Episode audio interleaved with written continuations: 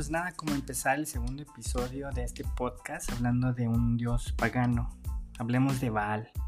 Si eres cristiano o estudias deidades del mundo antiguo, y o tal vez pasaste por la escuela dominical, es muy probable que hayas escuchado de un dios pagano, enemigo del pueblo de Israel, conocido como Baal.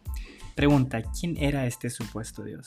Según la mitología de Canaán, Baal era el hijo de El, El, el dios principal, y de Acera, la diosa del mar. Se suponía que era más fuerte que él y de hecho se le veía a él, él como ser débil y sin poder. Baal se le conocía por ser dios de tormenta con un rayo en sus manos, tipo Zeus de la mitología griega.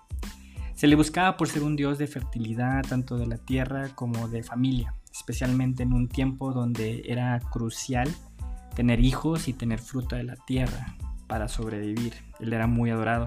Por eso Dios, el Dios nuestro de la Biblia, demuestra ser el único poderoso Dios y que es Él quien controla lo que da el fruto de la tierra y todo lo demás.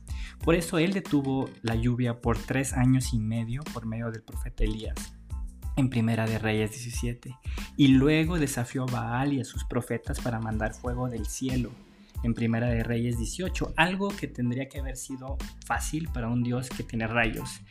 La evidencia ahí mostró de nuevo quién era el verdadero Dios. Me hace pensar a quién adoro y a quién busco. Aquello que me produce bien, cosas materiales, estar cómodo, etc. Buscar un placer momentario o al único y verdadero Dios. Hay que pensarlo porque es muy importante. Bueno, eso es todo de Baal por ahora. Nos vemos a la próxima charla.